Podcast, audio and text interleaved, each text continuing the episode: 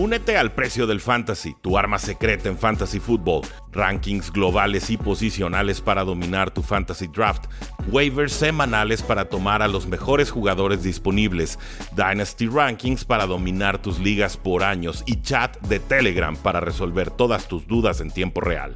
Visita stam.store diagonal precio NFL o da clic al link en este episodio para suscribirte.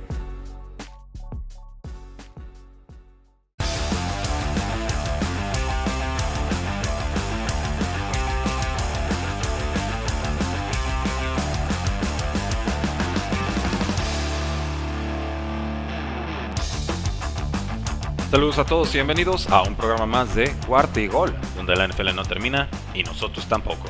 Mi nombre es Rudy Jacinto, me encuentran en Twitter como arroba NFL y ya concluyó la semana 5 de actividad en la National Football League con una buena victoria de Los Angeles Chargers sobre las Vegas Raiders. Me parece que Chargers fue mejor en ataque, mejor en defensa, mejor en equipos especiales, salvo por una magistral tacleada del receptor abierto Hunter Renfro en una eh, jugada de engaño de los Chargers que no tuvo éxito, una técnica muy depurada de tacleo y muy poco característica también para un receptor abierto, pero eh, se ve que Hunter Renfro es un buen todólogo. Ganan los Chargers 28 a 14. Lo vamos a platicar un poco más adelante con Carlos Rosado de Fox Sports MX, pero a grandes rasgos me parece que Chargers está haciendo cosas muy importantes y que ahorita tendríamos que colocarlos como los favoritos para llevarse la división. Ya habiéndole ganado a Raiders, ya habiéndole ganado a Chiefs, creo que están muy bien acomodados, muy bien eh, centrados sobre todo para contender y posiblemente incluso ganar la A FC. Tendremos que ver cómo evoluciona Chiefs, Raiders, los mismos Buffalo Bills, Cleveland Browns, Ravens y demás, pero ciertamente creo que se vale emocionarse si eres aficionado a los Ángeles Chargers. Así que sin mayor preámbulo, esta es la entrevista que tuvimos con Carlos Rosado en Instagram Live, como todos los martes a las 9.30 de la mañana, hora del centro. Un mes que nos da mucha idea sobre quiénes son los contendientes y quiénes los pretendientes en esta temporada, ¿no? Sí, realmente empezamos a ver quién está entrando en ritmo, quiénes son esos equipos que esperábamos también que en esta temporada pudieran ser de los contendientes en la americana, en la nacional, pero también quienes realmente empezaron bien, fuertes, pero con lesiones, son de esos equipos que empiezan fuerte, pero al final de la temporada no logran mantener ese ritmo. Entonces también, también hay, equipos como esos, ayer el equipo de los Raiders, yo esperaba un poquito más de ellos, fue buen juego, la verdad me gustó, pero también los Chargers, veo cómo han crecido, ese juego que perdieron con los, Cowboys, que este en donde cometieron muchos errores, los dejaron ir, esos castigos eliminaron esas anotaciones de, de Chargers y al final dar la vuelta a los Cowboys, pero al final vemos unos Chargers fuertes, me gusta lo que he visto y me encanta Justin Herbert. Es impresionante lo que hace, la madurez que tiene. Sí, no, es, es, difícil no enamorarte de lo que hace un Justin Herbert porque te ataca a todos los niveles del campo con la misma facilidad. pase 5 yardas, un pase 50, no importa. Tiene la precisión, tiene la mira, tiene el atrevimiento y, lo consigue. Y ya para el, el, programa de día de hoy, Carlos, te propuse algo un poco distinto y aceptaste, entonces va. Venga. Lecciones NFL de semana 4. Muchos programas van a hablar sobre qué pasó, quién ganó, quién perdió, etcétera. Pero yo aquí con Carlos quiero más bien aprovechar para sacar esa moraleja o esa lección que cada uno de los partidos de semana 4, ¿no? Algo que podamos extrapolar y aplicar al resto de la campaña. Y creo que eso, con tu sabiduría, Carlos, va a servir de, mucho eh, para todos los aficionados. Entonces, vamos por partes. Jaguars 21, Bengals 24. ¿Qué aprendimos de este partido? Aprendimos que Trevor Lawrence ha crecido, que ha, madurado, que ha corregido sus errores, no pasos interceptados, a pesar de que perdieron. Obviamente es, requieres de todo un equipo, pero los Jaguars con Trevor Lawrence van a cambiar la, la mentalidad de la franquicia y creo que Trevor Lawrence va a ser un jugador que va a sobresalir dentro de la NFL, que fue de los que peor empezaron en comparación de los quarterbacks escogidos en primera ronda, pero este año va bien. Y por parte de los Bengals, es un equipo bueno hasta ahí. No, no sé si llega postemporada, pero es un equipo bueno, se vio en ese partido. Es lo que yo aprendí. Ven un poco más completos, pero de acuerdo, yo todavía no veo a Cincinnati como equipo de, de postemporada y, y, a vigilar ahí la lesión de Joe Mixon, que estará fuera seguramente por lo menos una semana. Samash Pirine, su compañero en Oklahoma, sería el reemplazo directo. También veremos seguramente más actividad Chris Evans, que me parece mucho mejor atleta en este momento de su carrera. Washington 34, Falcons 30. ¿Qué aprendimos aquí? Ganas con equipos especiales los partidos. Y de Washington, lo veníamos hablando, que sigo aprendiendo y que me queda claro, más bien en este partido me queda claro que esta no es una defensiva elite en la NFL, está sobrevaluada. Empezamos todos y que sí, la defensa número dentro de las mejores cinco de la NFL, como terminó el año pasado, tiene a Chase Young, tiene a Jonathan Allen, jugadores de primera ronda en la línea defensiva. Realmente no es, no lo es y tienen que aceptarlo van a depender mucho de Tyler Heineke y de que haga jugadas explosivas. Creo que es lo que, lo que me quedo de, esta, de, este partido, porque al final se llevan el triunfo. ¿eh? Fue muy importante ese triunfo como visitantes, pero los equipos especiales ayudaron, los pases largos también de Tyler Heineke, Terry McLaurin, pero la defensa sigue permitiendo muchos puntos.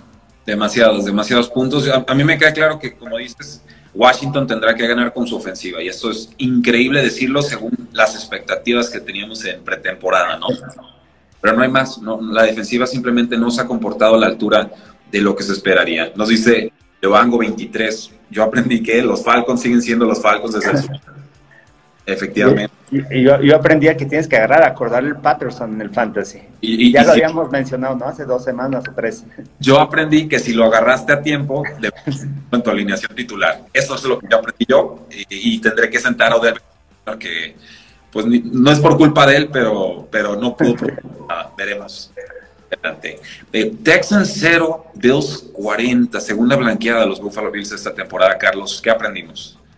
Los Bills son de, veras, a pesar de que sí, se enfrentaron a los Texans, David Mills, quarterback suplente, novato, ni siquiera fue seleccionado en la primera selección, pero los Bills de Buffalo en dos partidos, no permitir puntos, uno era Miami y otro en casa, o sea, fueron, son 75 puntos anotados, cero recibido. Habla de un equipo que es sólido. Entró el segundo equipo y robó balones, anotó Trubisky. O sea, es un equipo que está completo y va a ser, espero este duelo. Y creo que los Bills llegan en el mejor momento que Kansas City para esta semana. Eh, yo me quedo con que Bills son contendientes. Es el uno de la americana. Sí, yo, yo aprendí con este partido porque también de las palizas a los malos equipos se puede aprender y mucho, ¿no? Que son el equipo más completo ahorita en la, en la AFC. Eh, yo tenía los Browns ahí, pero si Baker Mayfield no sube su nivel, habrá muy poco que puedan hacer realmente contra un Josh Allen que sí le puede pelear al tú por tú a un Patrick Mahomes. Veremos realmente de qué están hechos los Bills esta semana.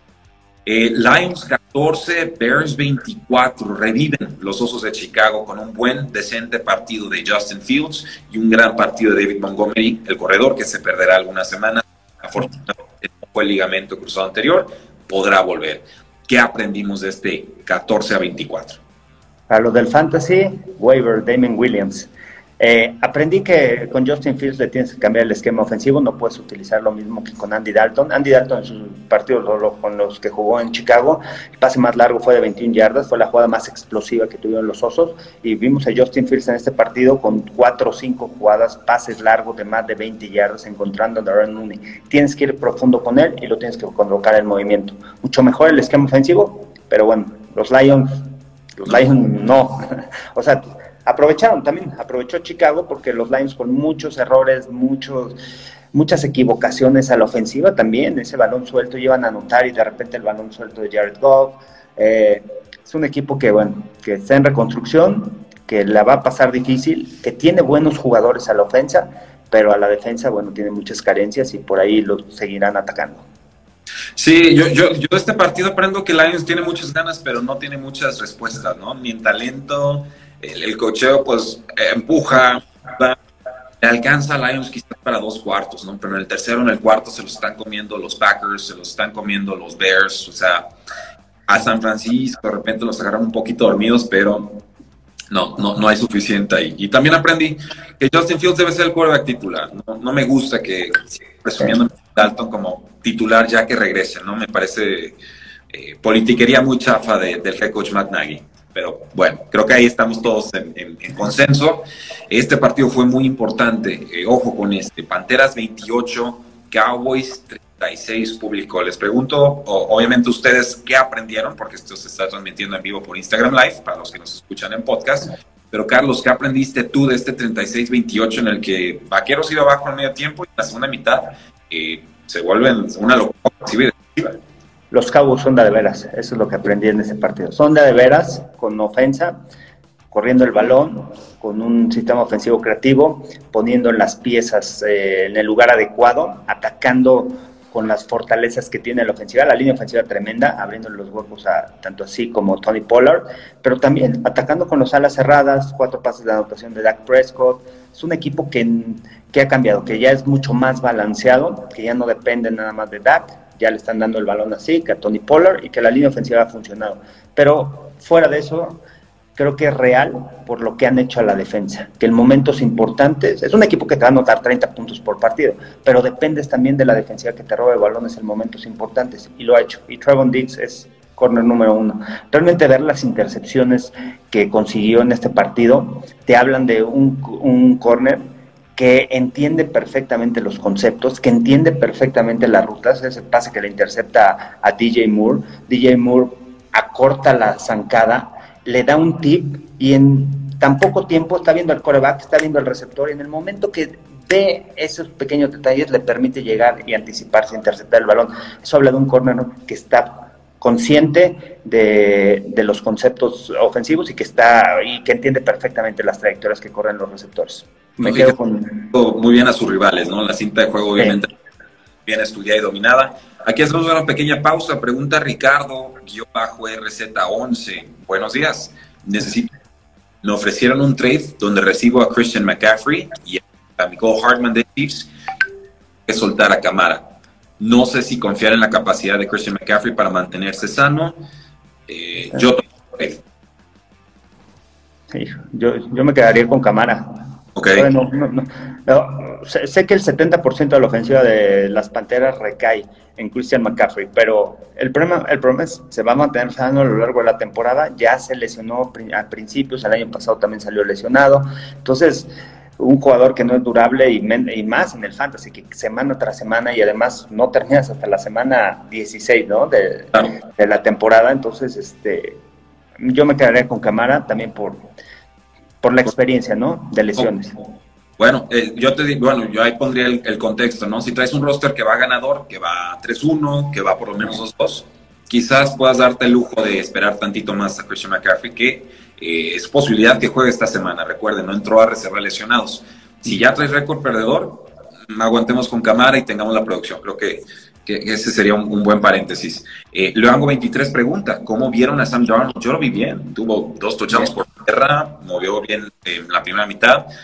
Eh, fue mucho equipo Dallas, eh, y no pasa nada por decirlo, ¿no? Panteras siguen ascenso. Yo lo que vi también aquí es eh, Darnold muy bien, ¿eh? muy bien controlando la ofensiva, identificando las coberturas, una de las anotaciones por tierra se echa para atrás, ve que es cobertura personal, se votan todos, no hay, nadie en el centro y van. Tuvieron que ajustar los cabos, al final en la segunda mitad le tuvieron que poner un espía en el centro del campo porque ya estaba generando mucho yarda, estaba rápido tomando esas decisiones porque se votaban los receptores. El problema de las Panteras es su línea ofensiva, muchos problemas en la línea. Bastantes, bastantes. Es increíble que Randy Gregory les esté la ausencia de Marcus Lawrence. Eh, Colts 27, Delfines 17. Wow Carlos, aquí se llama mucho, pero ¿cuál es la, la gran moraleja de este partido? Ni Tua ni Brissett. Es la línea ofensiva. Es la línea ofensiva del equipo de los Dolphins. Con esa línea ofensiva no van a llegar a ningún lado.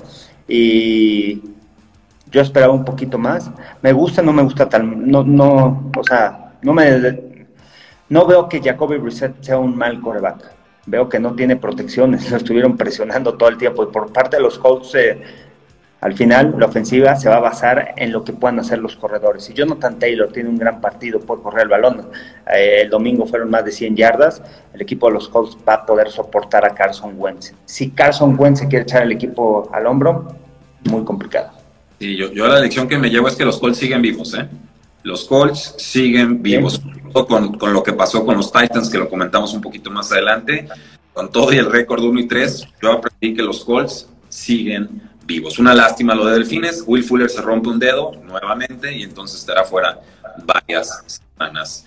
Eh, Browns 14, Vikingos 7. Se esperan muchos puntos en este juego y finalmente eh, anota primero Vikingos y Browns aguanta. Esto pudo haber sido una paliza de no haber sido por eh, la pobre actuación de... no encontró a David Jr. en varios pasos profundos, entonces yo aprendí que o Baker Mayfield se pone las pilas, no tienen absolutamente nada que hacer en postemporada. yo aprendí aquí en este partido que la defensa de los Browns es real que realmente ese roster con tanto talento, en lo que se había hablado, ahora sí está actuando, ahora sí está haciendo jugadas grandes y que Kevin Stefanski es un gran coach. Tremendo coach, yo creo que se lleva el coach de la semana. Realmente regresar a Minnesota contra su ex equipo, lo conoce muy bien Mike Zimmer, Mike Zimmer mente defensiva, Stefanski mente ofensiva. Realmente es un plan de juego donde dominó y la defensiva lo dejó en siete puntos nada más a esta ofensa que había venido consiguiendo puntos semana tras semana, pero creo que me quedo con, la actuación de Kevin Stefanski para preparar el equipo y que la defensiva es real.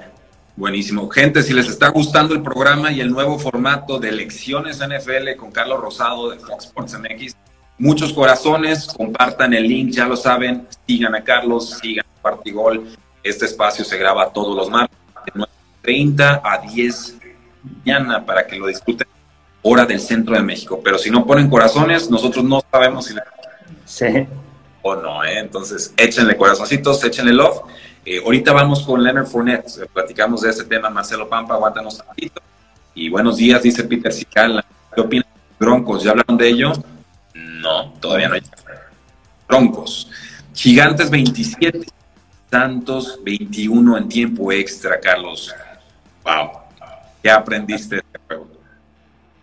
¿Qué aprendí? Daniel Jones, jugador ofensivo de la semana Realmente se ve muy bien, 400 yardas eh, y esa línea que no permitió capturas, esa línea que veníamos hablando, la veníamos aplastando, que tenían muchos problemas desde la pretemporada, le dieron protección a Daniel Jones. Ahora sí, sin Sterling Shepard, quien había sido su receptor número uno durante las primeras dos semanas, lo había buscado en muchas ocasiones, sigue lesionado, pero apareció Kadarius Tony, apareció Kenny Goladay, que yo pensaba que no iba a hacer puntos contra esta defensa y los ajustes en la línea ofensiva fue lo que me gustó y eso le permitió a Daniel Jones conseguir un partido de más de 400 yardas y además encontrar el partido. Y para la gente que ya daba por perdidos a Juan Barkley, ojo, que va a empezar a dar puntos. Se lo dije, se lo dije creo que a mi hijo que hizo un cambio con Saquon Barkley, le dije, va a dar puntos, ya va a empezar a dar. Las primeras dos semanas era todavía, se estaba adaptando la línea ofensiva, pero no lo dejen ir.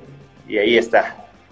Sí, sin lugar a dudas, esta es una de las grandes lecciones, ¿no? con Barkley ya se ve enterito, el juego no estaba a modo y aún así produjo, ¿no? Yo, yo puse de Andre Swift, de Lions, senté a con Barkley, entonces yo sí tenía todavía esa reticencia de ponerlo, ya jugándole bien a los, a los Saints con las bajas que tenían en, el ataque aéreo, creo que ya lo podemos dejar alineado titular, independientemente del duelo, con mucha tranquilidad.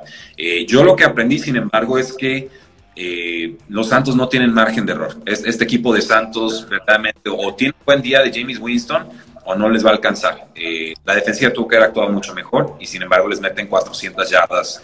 Eh, una ofensiva que sí había sido explosiva por momentos, pero que no tenía Sterling Shepard, que no tenía Darius Slayton, supone, Saquon Barkley todavía está tocado, y que permitió a la defensiva de Saints que reviviera John Ross como amenaza profunda fantástico. Me da gusto por, John Ross que encuentra una nueva casa y un nuevo rol, una velocidad olímpica la de este muchacho, pero las lesiones no le han permitido brillar. Entonces, bien por los gigantes.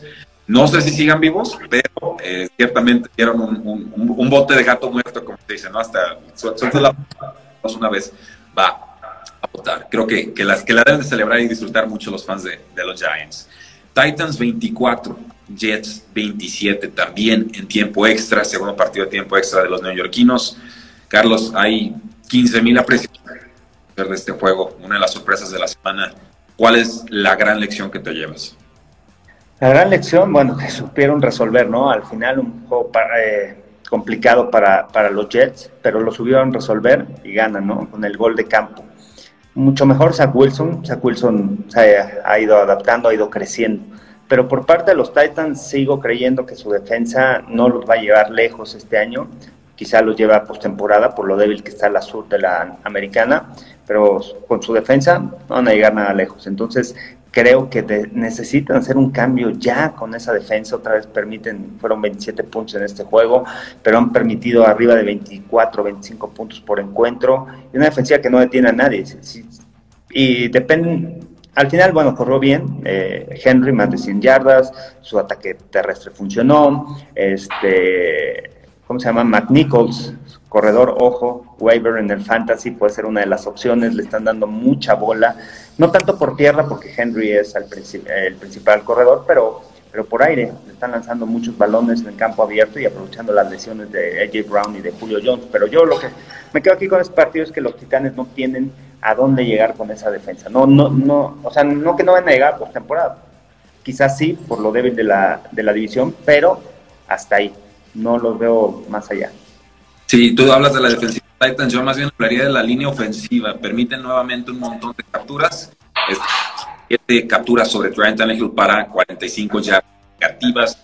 Recuerden, en semana 1 permitieron cinco capturas a Chandler Jones. Entonces, eh, se supone que la línea ofensiva estaba sana, que ya no iban a tener problemas el año pasado.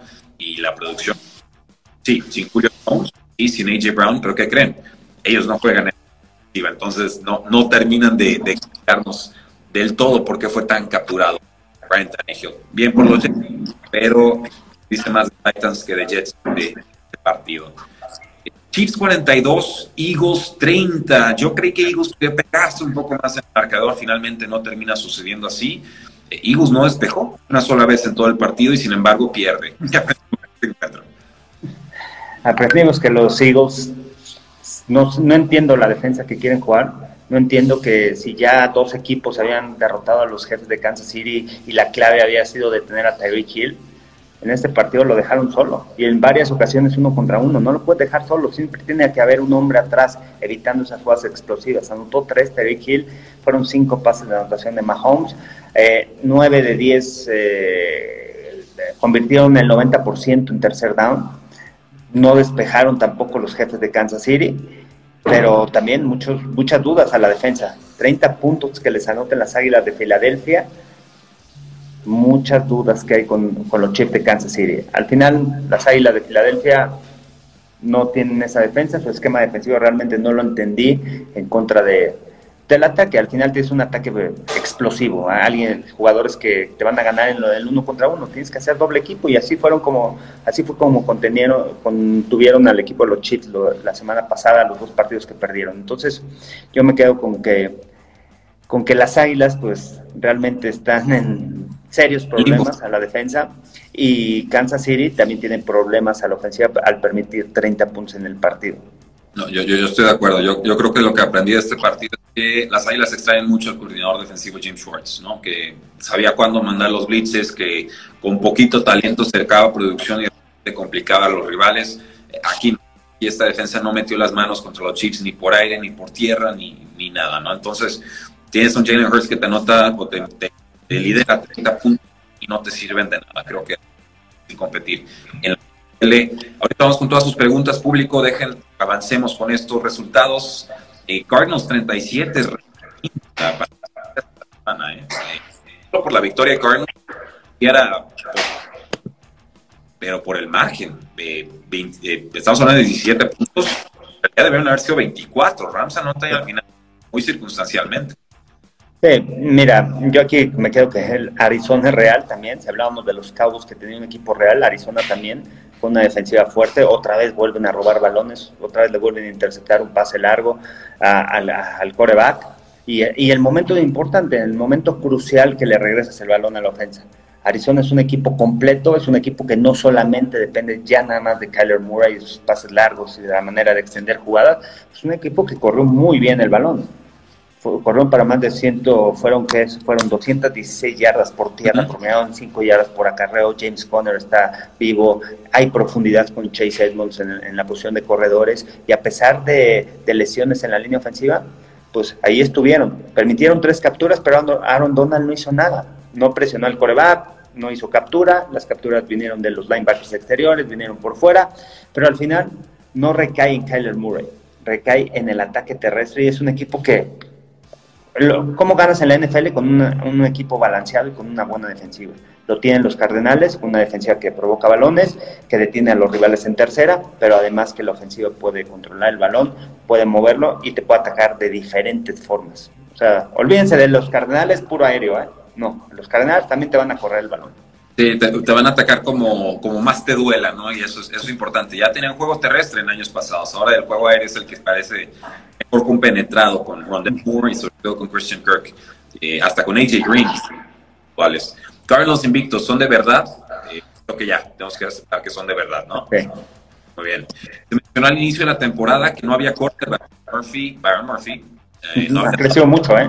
Yo lo dije y dije, ¿sabes qué? Tienen problemas en el cuerpo, en el perímetro, no en los safeties con Buda Baker, pero sí en los corners, pero sin embargo han hecho un gran trabajo. Byron Murphy ha levantado la mano, ha crecido bueno, fue un jugador que escogió, creo que fue en segunda ronda, ¿no? De Washington y es un jugador que realmente ha crecido mucho en, este esquema y le ayuda mucho también lo que hagan los frontales, el tener un Chandler Jones, el tener a, jugadores que puedan presionar rápidamente al quarterback, eso también ayuda al perímetro. Claro que sí, claro que sí. Eh, dicen, no aparece de Andre Hopkins, está lastimado las costillas y jugó contra Jalen Ramsey, ¿no? O sea, va, va a ir creciendo su rol durante la, la temporada. Tranquilos, no lo vendan en pánico, por favor. Sí, no. Eh, Seahawks 28, 49ers 21. Empieza Jimmy Garoppolo el partido tal lastimado en Lance, completa 9-18 pases. Diría que se vio igual un poquito mejor que el mismo Jimmy Garoppolo, pero que a este equipo ya lo están alcanzando nuevamente las lesiones, porque lastima un cornerback más y entonces no, no, no, hay más. o sea, si, se lastima un cornerback más van a tener puro practice o puro reclutado de la calle. Sí, no, no hay este yo creo que con los 49ers de lo que aprendí es que todavía Troy Lance no está listo. A pesar de que anotó dos pases, un pase largo a Diego Samuel, todavía, no está listo para iniciar en la NFL. Y lo sabe Cal Shanahan. Hay que ver el video, ¿no? Para las lesiones. Fuera de ese pase de setenta y tantas yardas sobre Divo Samuel, solamente consiguió 81 yardas después de ese pase. O sea, las demás yardas fueron pases cortos, no fueron jugadas explosivas. Hay que ver también lo que sucede en este partido. Y de los Seahawks, pues empezaron lento, era un juego que tenían que ganar o ganar después de haber empezado uno o dos la temporada, era un duelo divisional, vuelven a enfrentarse a otro rival divisional el jueves por la noche, pero empezaron mal. O sea, las primeras series ofrecidas fueron tres y fuera, tres y fuera, tres y fuera tres. Las primeras cinco despejaron y de ahí cuatro de ellas fueron tres y fuera. Entonces, una ofensiva que realmente necesita agruparse, que dependen. Ahí sí, la ofensiva depende mucho de los hijos que muevan el balón y que sean contundentes dentro de la 20 como lo fueron en este partido. Porque cuatro veces que estuvieron adentro de la 20 sacaron las cuatro anotaciones los hijos. Porque esa defensa tampoco va a parar a, cualquiera y no espanta a nadie. Entonces, no, se enfrentan a los Rams con una defensa sólida. La que los Seahawks necesitan mejorar ese inicio de... No pueden empezar atrás. San Francisco no aprovechó y no se pudo ir adelante o sea, se fue adelante, pero no pudo ampliar la ventaja temprano en el partido y eso le permitió a Russell Wilson en esta ofensa regresar. Eh, de acuerdo. Eh, si les está gustando el programa, caballeros, señoritas, like, like, like, corazones, corazones, corazones. Ya saben que, corazones son amores en Instagram y es la forma en la que le decimos al algoritmo si más gente debe de ver este programa. Si nos están escuchando en podcast, en Cuarto y Gol con Rudy Jacinto, en Apple Podcast o en Spotify, suscríbanse, les llega el episodio directo a su celular y lo de lunes viernes, contenido muy, muy bonito, con Carlos Rosado, con todo Partigol. Me parece contenido de calidad, claro. Pero eh, pues ya, ya vamos ya 40 por algo será. Eh, Ravens 23, Broncos 7. Yo aquí este, levanto la mano y digo, mundo, se los dije, no me des Baltimore Ravens. yo eso aprendí, que Baltimore, las lesiones que tenga, salvo Lamar Jackson, las va a saber resolver. Sabe resolver esas lesiones. Don Martin, mm, este, Don Wick, Martindale, el, el gobernador defensivo de los Ravens, realmente sólido, el plan de juego que hizo. Vic Fangio, un excelente trabajo eh, que hizo contra el ataque terrestre. Hizo un plan de juego no perfecto, pero sí casi perfecto para poder controlar a Lamar Jackson el ataque terrestre de los Ravens. Y al final Lamar Jackson, ojo, que se le critica que nada más corre, lanzó el balón, lo hizo de manera eficiente, 300 yardas, las anotaciones, jugadas explosivas y gana el partido. Tampoco los Broncos esperaban que Teddy Bridgewater este, se lesionara. ¿Y qué aprendimos ahí? Que no tienen quarterback suplente, que Drew Locke. Increíble. Después de que lo sentaron, está muerto. Desde la, temporada pasada, ¿no? Y ahí vemos por qué tomaron esa decisión de Teddy Bridgewater sobre Drew Locke. Claro, o sea, aquí lo que aprendemos del lado de los Broncos es que se ratifica la de, tener a Teddy Bridgewater como titular, quien sale de este partido por una conmoción. Eh, está en duda, no diría seria, pero está en duda para el partido de la semana 5. Y obviamente ahí también tuvimos un tema, Carlos. Aquí hago un pequeño paréntesis. Eh, Big Fan y yo enojado porque los Ravens corrieron en esa última jugada en vez de hincarse y así mantiene Ravens su récord eh, o su racha de 100 yardas terrestres por partido, que bueno, hay tantos.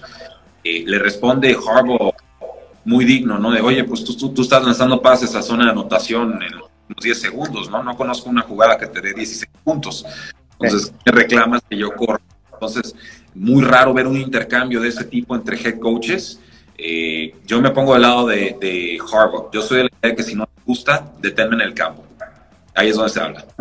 Ahí es donde, donde realmente tienes que detener. Y, al principio, ¿no? Primero, segundo, tercer, cuarto. Olvídate de lo último, ya lo que pueda pasar. Y fue por el récord, más que nada, ¿no? No tanto que te quisieran sacar más puntos, ¿no? En el partido ya estaba resuelto. Claro, claro que sí. Eh, Steelers 17, Packers 27. Steelers pudo haberse acercado en este partido, Carlos. Eh, una jugada ahí controversial. Alcanzan a bloquear un gol de campo que y regresan, los anulan porque con el referee brincó antes de tiempo. ¿Qué aprendimos de este partido? Bueno, que Pittsburgh depende de, los equipos especiales y de esas jugadas, ¿no? En momentos indicados. Fueron tres jugadas a mí las que me llamaron la atención en este juego. Fueron dos pases de Roethlisberger que no encontró a Julius Smith-Schuster. Uno en la, en dentro de la yarda 30 que lo tenía solo, lo vuela. Otro iba a ser una jugada de 70 yardas, lo vuela también. Big Ben ya, ya, ya, ya dio desde hace dos años.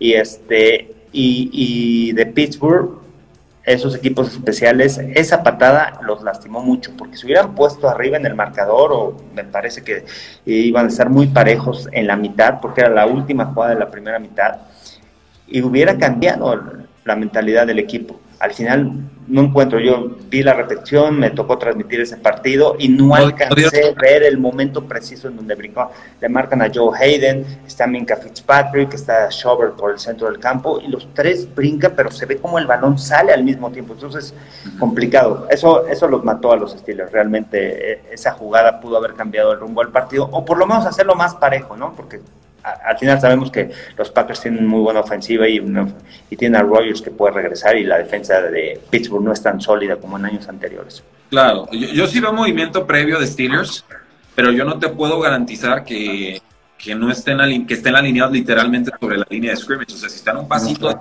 ellos perfectamente se pueden mover y, no sucede nada. El tema es que no me dan un ángulo de ladito donde realmente pueda qué tan cerca o lejos están del balón yo puedo asumir que están sobre la línea Yo estaría sobre, ahí sobre la línea si pudiera, pero no lo veo. Pues entonces, ¿a qué? falta evidencia y, me sorprende que con tanta cámara la NFL eh, no nos pudiera ofrecer la toma ideal. Eso aprendí, que a la NFL le faltan cámaras. Triste, pero... También aprendí que Juju firmó con el equipo equivocado. Un año, 8 millones de dólares. Lo vimos azotando tableta en la banca y creo que se le leen los labios, dice, Ben problem. Es un problema de Ben. O sea, como diciendo el coreback. Es, que estaba solo. Yo, yo había hecho, ¿qué tiene que hacer un receptor? Desmarcarse, separarse del profundo. Lo había hecho.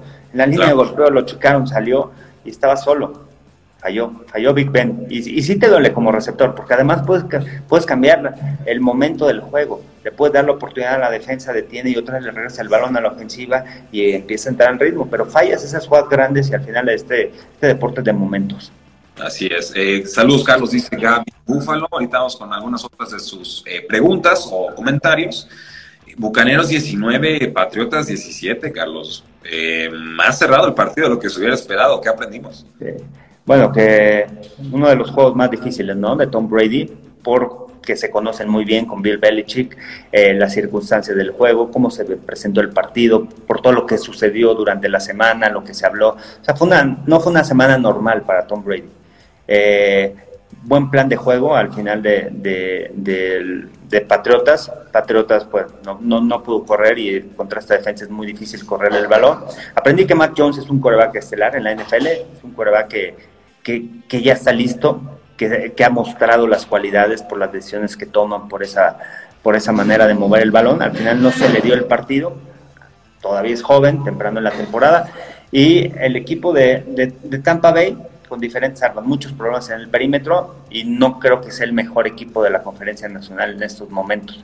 Tiene muchos problemas y una ofensiva mucho más sólida, una, una ofensiva explosiva, te puede, te puede ganar los partidos contra esta defensa de los Bucaneros de Tampa Bay. Entonces creo que creo que hay que mejorar mucho, depende mucho de, de, la línea defensiva, de los siete frontales para presionar el coreback y vamos a ver si eso les da a los Bucaneros. ¿Van a ganar la división? Sí, y van a estar en postemporada, pero tienen que venir, se tienen que recuperar esos jugadores lesionados en el perímetro. Sin duda, yo, yo aprendí que Matt Jones es el presente y futuro de Patriotas, aunque falta el pase profundo. Me aventé unos rounds en Twitter con. No es muy pronto para evaluarlo. No, ni madres. No es muy pronto. Ya lo que está mostrando Matt Jones mentalmente y en navegación de bolsillo es de un jugador de tercer, no de primero. Uh -huh. Yo por ese lado, no, Patriotas abiertamente, yo estoy muy tranquilo con la decisión que tomaron los Patriotas y cómo está madurando en estos momentos. Eh, ¿no? eh, Mac Jones tuvo mejor partido que Tom Brady, es, es así, sí. los elementos tuvieron mucho que ver. Antonio Brown con un pase profundo pudo haber hecho que estuvieran mejor los números de Tom Brady. Un pase bueno, otro no tanto, eh, tuvo que haber sido para anotación. Aprendí que los bucaneros corren demasiado la oportunidad una obsesión total en primera mitad de correr y correr y correr en primer down, muy predecible y muy fácil de detener. Y pues aprendí que Bill Belichick tuvo algo que ver con los anillos de, de Tom Brady. Me parece que, aunque no se lleve el resultado y aunque el, el gol de campo de 56 yardas da en el travesaño ahí en el, en el poste, eh, finalmente. Había tiempo. Y esa genialidad de, de, de Bill Belichick de, oigan, será Tom Brady, pero mi defensa lo enfrentó todos los días durante 20 años, ¿no? Y, y le voy a sacar todos los trucos y yo creo que en un día no le hubiera funcionado pues bueno, no, no, no, alcanza, pero ciertamente creo que los Patriotas pueden estar tranquilos en estos momentos, pese a su récord de 1 y 3. Y cerramos con el Monday Night Football Raiders 14, Chargers 28. Raiders intentó alcanzar al final. La realidad es que Chargers se vio muy superior en ambos lados del balón, aunque ambos mariscales de campo estuvieron muy asediados en este partido. ¿Qué aprendimos? Aprendí que la defensa de Chargers también es sólida, que va a ir creciendo a lo largo de la campaña. Ese, ese sack que le hacen a Derek Carr, que luego intentan un gol de campo y lo fallan, realmente fue la jugada del partido. Al final lo sacan de posición de gol de campo, obligan un gol de campo lejos, una ofensiva que ve, eh, había entrado el en el momento del partido, habían conseguido ya dos anotaciones antes, estaban acercando, estaban abajo por siete puntos, era el momento en donde Las Vegas podían concretar y de repente vino la captura. Creo que en los momentos importantes ahí es donde los equipos grandes levantan la mano, hacen la jugada este, grande y eso creo que cambió el rumbo del partido. Y Brandon Staley me parece que va para coach del año, también ahí ponerlo en la terna, las decisiones, se la juega en cuarta, confía en tu equipo, va 4 de 4 en cuarta oportunidad, eh, y Justin Herbert. Es la ventaja, tener un coreback de esa magnitud en su segundo año que ya ha madurado, la manera de manipular a la defensiva, de entender las coberturas, de saber que sus receptores se van a, van a, salir, van a ganar los duelos personales, pero en la anotación, en la primera anotación, cómo voltea hacia el lado izquierdo, manipula a la defensiva para que se abra, y del otro lado entra su ala cerrada, y atrás de él, justamente en ese lado donde movió al linebacker, pone el balón, son cosas, o sea, no cualquier coreback en la NFL lo puede hacer, y más a tan corta edad, ¿no? Que apenas es su segundo año en la NFL. Entonces, Justin Herbert está ahí y en la pelea ahí de, del MVP. Si hablamos de Brandon Staley, también está ahí en la pelea del MVP. El gran favorito, definitivamente. Yo, yo aprendí que Hunter Renfro es un monstruo para trayectorias. Subiste el video a, a yo también andaba con el scroll, el, el, el mouse moviéndolo en cámara lenta, entendiendo los movimientos, porque en realidad los, una fluidez, una naturalidad pero una agresividad tan difícil de percibir y de defender, obviamente, que, sí. que no, no, lo cachas, o sea, porque es una juxtaposición, una combinación de movimientos muy inusual, ¿no? Este, este, esta variación de la ruta china, ¿no? Que voy para arriba y luego para afuera y luego para adentro y, y, el pobre no sabe ni, dónde, ni en qué pie cadera ya. Sí. Una, una, cosa verdaderamente maravillosa. Yo, yo espero que ya a Bradford se le dé el que merece, porque sí. no es el jugador chaparrito blanco Raiders. Es el receptor número uno de Raiders. Sí. Oye, no, y la jugada aquí, también equipos especiales. En el despeje, dejaron solo al Goner, viene el pase y llegó exacto ahí a hacer la atacada. Se dejó con todo. ¿Viste que habían 10 jugadores de Raiders en esa jugada? No 11. Sí, sí, faltaba uno. Increíble. O sea, yo, yo, yo maravilla. Pero, pero no alcanza. No alcanza. Yo tenía Chargers favorito, tú también. Y creo que también aprendí que Chargers, si todo sale bien y normal, como hemos visto en este primer mes de NFL, que nada es normal en la NFL, Chargers debe de ganar la división. En verdad lo creo. En verdad lo creo. Pues Carlos, muchas gracias por el programa del día de hoy. Un poco distinta la dinámica con el NFL, pero, pero me gusta. Creo que, que, que es muy valioso destilar lo que deja cada resultado y con el paso de las semanas ver si se, se desmiente, ¿no? Sí, porque vienen las, las semanas fuertes, viene octubre, viene noviembre, que ahí es donde realmente ya vamos a conocer bien a los equipos, pero este mes de octubre nos va a dar una sensibilidad mayor de quiénes son los equipos que realmente son contendientes en la NFL, además de las lesiones, pero esto nos va, octubre va a ser muy importante para, para todos. Ahí lo tienen, damas y caballeros. Carlos, ¿cómo te encontramos en redes sociales?